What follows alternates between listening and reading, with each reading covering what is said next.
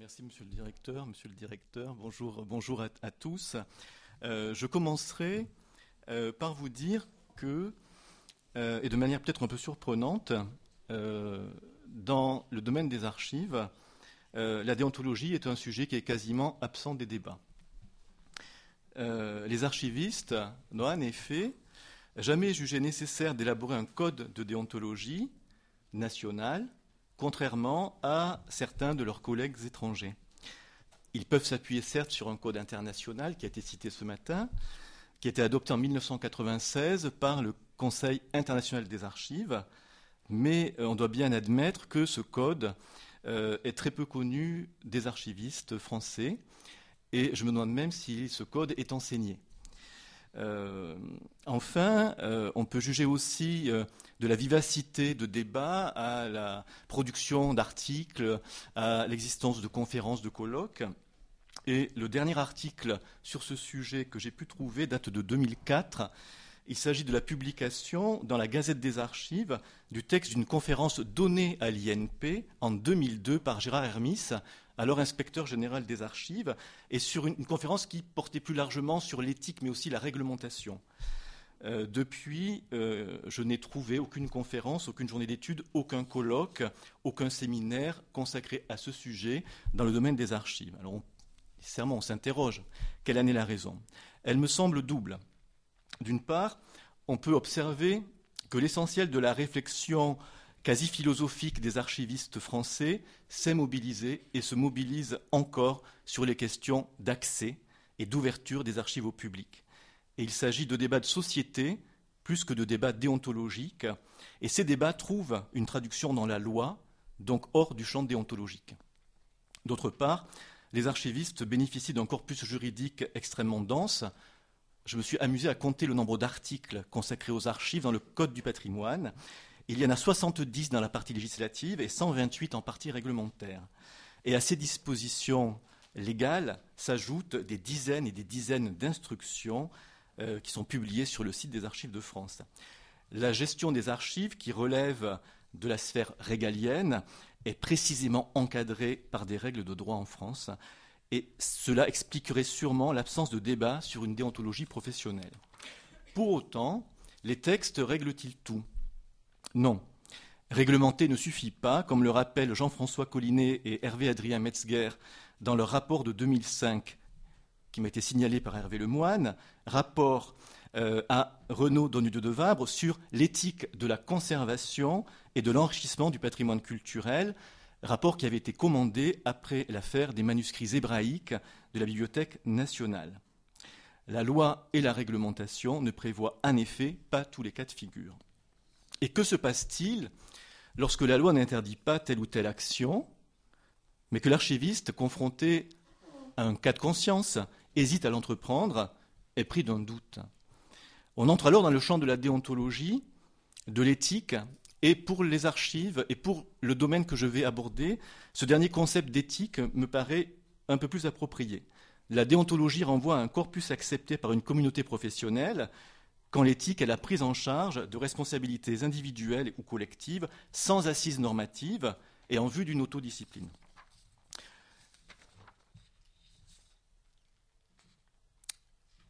Au-delà des normes apparaissent la diversité et la complexité de situations qui évoluent et surprennent.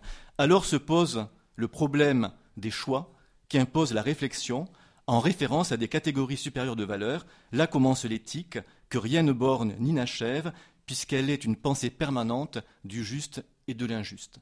C'est ainsi que Jean-François Collinet et Hervé Adrien Metzger définissent l'éthique.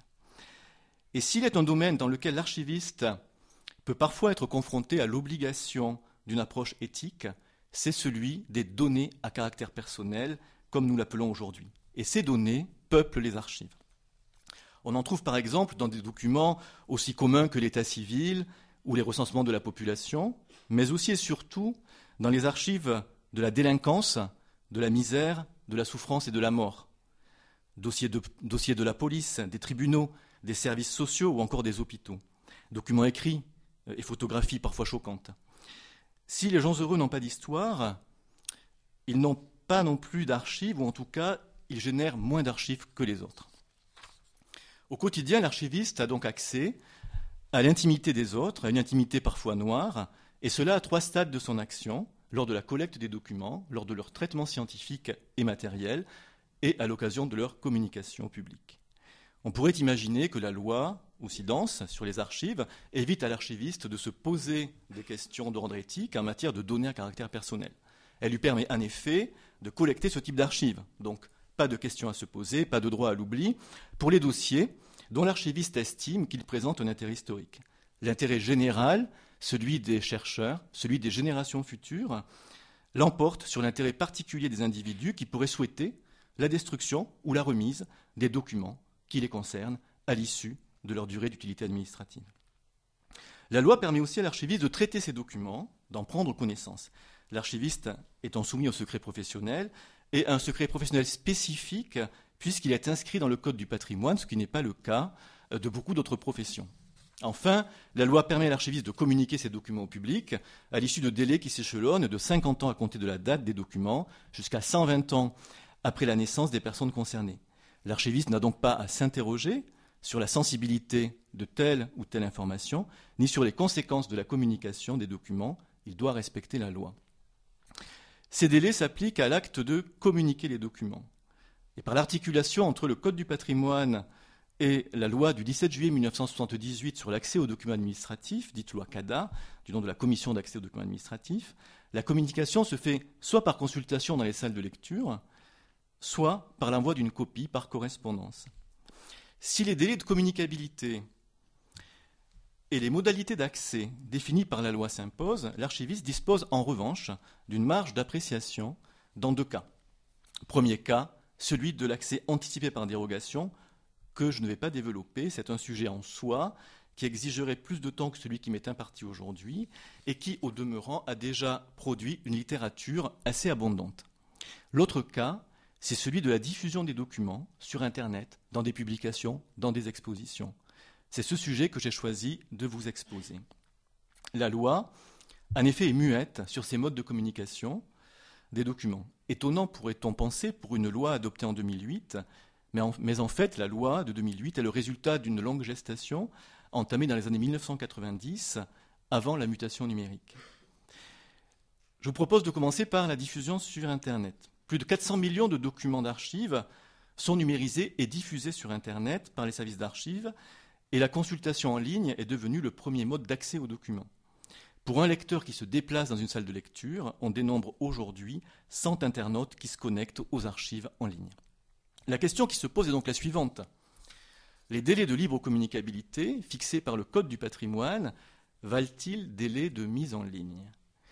Le délai de communicabilité de 50 ans, délai standard de protection de la vie privée est plus court que la vie humaine, celui de 75 ans pour les actes de naissance également. Et cette problématique est d'autant plus sensible que la longévité augmente. Là, vous connaissez toute cette personne, c'est Jeanne Calment, elle est décédée à l'âge de 122 ans.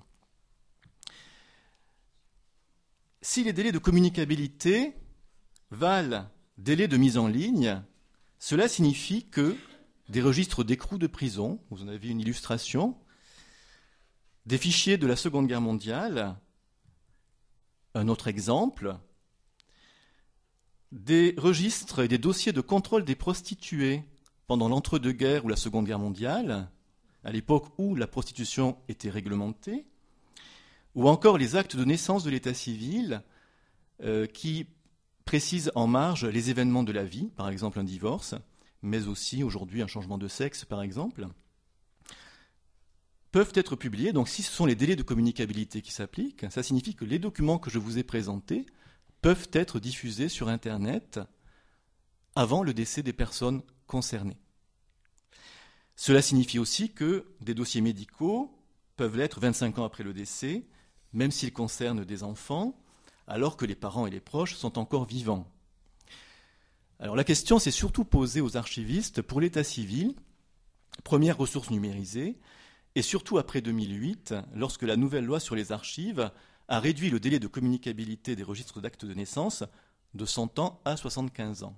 Le gouvernement, je précise, avait proposé 100 ans, c'est au Parlement que le délai a été réduit à 75 ans. Les archivistes départementaux les premiers concernés ont hésité. Certains peu nombreux ont mis en ligne les documents dès l'expiration des nouveaux délais de communicabilité. Les autres ont appliqué un délai de 100 ans ou de 120 ans pour des raisons pratiques ou éthiques. Mais le débat naissant, qui aurait pu aboutir à l'établissement de règles déontologiques communes à l'ensemble de la profession, a été préempté par la Commission nationale de l'informatique et des libertés, la CNIL. La CNIL a estimé que la numérisation, même en mode image, et la mise en ligne, même sans indexation nominative, constituaient des traitements de données à caractère personnel qui relevaient de la loi informatique et liberté du 6 janvier 1978. Elle a également estimé que la mise en ligne par le changement d'échelle qu'elle produisait présentait potentiellement des risques pour les intéressés et leurs proches. Et par une délibération du 12 avril 2012, dite autorisation unique 029, la CNIL a imposé des délais de mise en ligne plus longs que les délais de communicabilité fixés par la loi. 100 ans pour les données standards et 150 ans pour les données sensibles au sens de la loi informatique et liberté, c'est-à-dire les données portant sur la santé, la sexualité, les origines raciales et ethniques, la religion, les opinions politiques et philosophiques ou encore l'appartenance syndicale. La CNIL a donc créé une norme là où, à l'étranger, c'est souvent la déontologie qui prévaut. La norme, on le voit, couvre désormais à la fois la communication dans les salles de lecture et la diffusion sur Internet. Il s'agit cependant de deux normes distinctes, de rangs différents et de nature différente.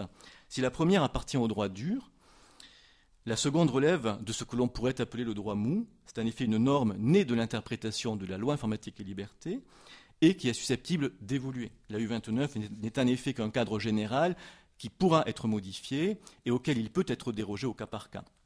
Une dérogation euh, a notamment été accordée en 2013 pour les registres matricules des soldats de la Première Guerre mondiale, alors que ces registres comportent des données relatives à la santé ou à des condamnations. Les archives de France souhaitent plus globalement faire évoluer cette autorisation unique vers une plus grande ouverture. Et dans les discussions en cours avec la CNIL, nous réintégrons le champ de l'éthique avant une nouvelle normalisation. Et nous sommes également dans le registre de l'éthique lorsque nous concevons des expositions ou des publications sur l'histoire contemporaine. Dans ce domaine, la CNIL n'est pas compétente et sa norme ne s'applique donc pas. L'archiviste doit donc décider seul ou de manière collégiale de l'exposition, de la publication de tel ou tel document. Je propose de prendre un exemple concret, celui d'une exposition sur la Seconde Guerre mondiale et de deux documents, un document écrit et une photographie. Prenons comme exemple tout d'abord un procès verbal de gendarmerie de 1940 constatant un avortement et, pour la photographie, une photographie représentant des femmes tondues à la libération. Ces deux documents présentent un intérêt historique indéniable. Ils permettent d'illustrer l'histoire, mais ils concernent, l'un comme l'autre, des personnes potentiellement vivantes et à supposer qu'elles soient décédées, certains de leurs proches, leurs enfants par exemple, sont encore vivants. Que faire dans ce cas de figure? Quel raisonnement tenir? La première approche doit être juridique. L'exposition, la publication, est-elle légale? Présente-t-elle un risque juridique? Présente-t-elle un risque judiciaire? Le procès verbal de gendarmerie est communicable et le service d'archives, donc 75 ans, ne peut pas être poursuivi pour diffamation puisqu'il s'agit de l'exposition d'un document d'archives authentique et non de l'allégation ou imputation d'un fait portant atteinte à l'honneur ou à la considération d'une personne dans l'intention de nuire. Pour reprendre la définition de la diffamation, le risque juridique est donc nul. Pour la photographie des femmes tondues, l'affaire est un peu plus complexe, dans la mesure où interviennent les droits de propriété intellectuelle et le droit à l'image. Retenons tout d'abord comme hypothèse que le service d'archives détient euh, les droits patrimoniaux de propriété intellectuelle ou que ceux-ci sont échus. Sinon, on clôt le débat immédiatement. Reste donc le droit à l'image, qui est plus intéressant. Ce droit, construit par la jurisprudence, pourrait en effet s'appliquer pour ce type de photographie, dans la mesure euh, où euh, l'exposition de la photographie peut nuire aux femmes qui sont représentées. Ce droit connaît cependant des exceptions, et en l'occurrence, nous sommes dans l'une des exceptions, puisque la jurisprudence a reconnu que le droit à l'image s'efface lorsque sa présentation est utile à l'information légitime du public. C'est cette exception qui permet de diffuser dans les médias des photographies de guerre, comme celle-ci, ou de catastrophes naturelles, comme celle-là. L'information légitime du public, c'est aussi l'information historique. Je cite un jugement de 1998 du TGI de Nanterre qui concernait la diffusion d'une photographie de mai 68. La voici. Je cite Toute personne a sur son image un droit exclusif et absolu et peut s'opposer à son utilisation sans autorisation, sauf si elle est justifiée par la relation d'un événement de l'actualité ou de l'histoire auquel elle a participé. Pour la petite histoire, la jeune femme représentée euh, sur cette photographie publiée en couverture de Paris Match avait saisi la justice parce que la publication de cette photographie reprise dans tous les médias est connue sous le nom de la Marianne de mai 68, pendant moderne de la liberté guidant le peuple de, de la Croix, lui avait causé un préjudice. En effet, elle avait été déshéritée par son grand-père, qui était un gaulliste convaincu. Donc elle a pourtant perdu son action en justice au titre de l'illustration de l'histoire. Mais revenons à notre affaire. Le risque juridique est donc faible, voire inexistant, sauf renversement de jurisprudence qu'il ne faut jamais exclure. Mais pour autant, devons-nous exposer des documents parce que nous en aurions le droit alors qu'ils portent atteinte à l'honneur et à la réputation de personnes vivantes, qu'ils peuvent leur causer un préjudice, qu'ils sont susceptibles de provoquer un sentiment d'affliction, c'est un terme qu'on trouve dans la jurisprudence, chez leurs descendants directs, qu'ils peuvent révéler publiquement des secrets de famille, avec les conséquences, avec des conséquences difficilement calculables. On serait bien sûr tenté de répondre catégoriquement par la négative, mais la réponse mérite, je pense, d'être plus nuancée. Elle dépend du degré d'atteinte à l'intimité de la personne. En l'occurrence, le procès-verbal de gendarmerie euh, paraît plus sensible que la photographie prise en place publique. La réponse dépend aussi de l'éventuelle notoriété de l'affaire exposée, du statut de la personne concernée, personnage public ou gens ordinaires, du lieu et du mode de présentation du public visé. L'exposition d'une photographie de femme tendue dans la petite ville de province dans laquelle les faits se sont déroulés aura bien sûr plus de conséquences que sa présentation aux archives nationales. C'est donc un examen au cas par cas qui doit être engagé. La réponse se trouve parfois dans la dépersonnalisation des documents. L'anonymisation d'un PV de gendarmerie permet d'illustrer le combat mené par Vichy contre l'avortement et le floutage des visages ou le choix de photographies prises de dos ou de loin, il en existe, permettent d'apporter la preuve visuelle de cet épisode peu glorieux de la Seconde Guerre mondiale. Mais il s'agit de sujets toujours délicats qui exigent de la réflexion, du temps et aussi de la collégialité. En conclusion, j'inviterai à la prudence, non seulement en raison des conséquences que la diffusion des documents d'archives peuvent avoir sur les personnes concernées, mais aussi dans une perspective plus large et plus lointaine. Les délais de communicabilité fixés par la loi sur les archives de 2008 ne sont pas immuables. Ils ont changé en 2008. Ni même peut-être les règles de collecte.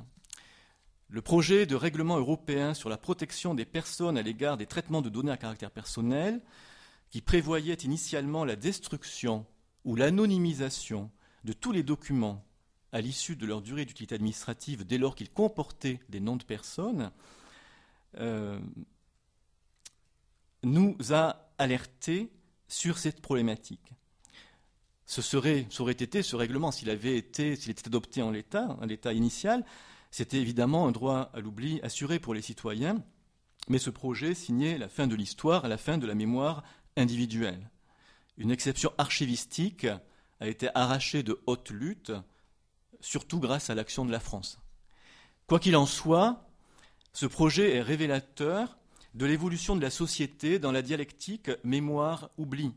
Les citoyens, aujourd'hui soucieux de leur irréputation, et qui, depuis, un, récent arrêt de la Cour de justice de l'Union européenne, dit arrêt Google Spain, peuvent demander des déréférencements sur Internet, ne demanderont-ils pas demain aux États de relever le niveau des délais de communicabilité au risque de refermer les archives de la Seconde Guerre mondiale ou celles de la guerre d'Algérie? Ou, cas plus défavorable encore, de supprimer dans les documents publics telle ou telle information qui les concerne dès lors qu'elle n'est plus utile à la gestion du dossier et qu'elle ne leur est pas favorable. Ce serait, ce serait un bouleversement complet du cadre d'exercice de nos missions et de leur finalité même.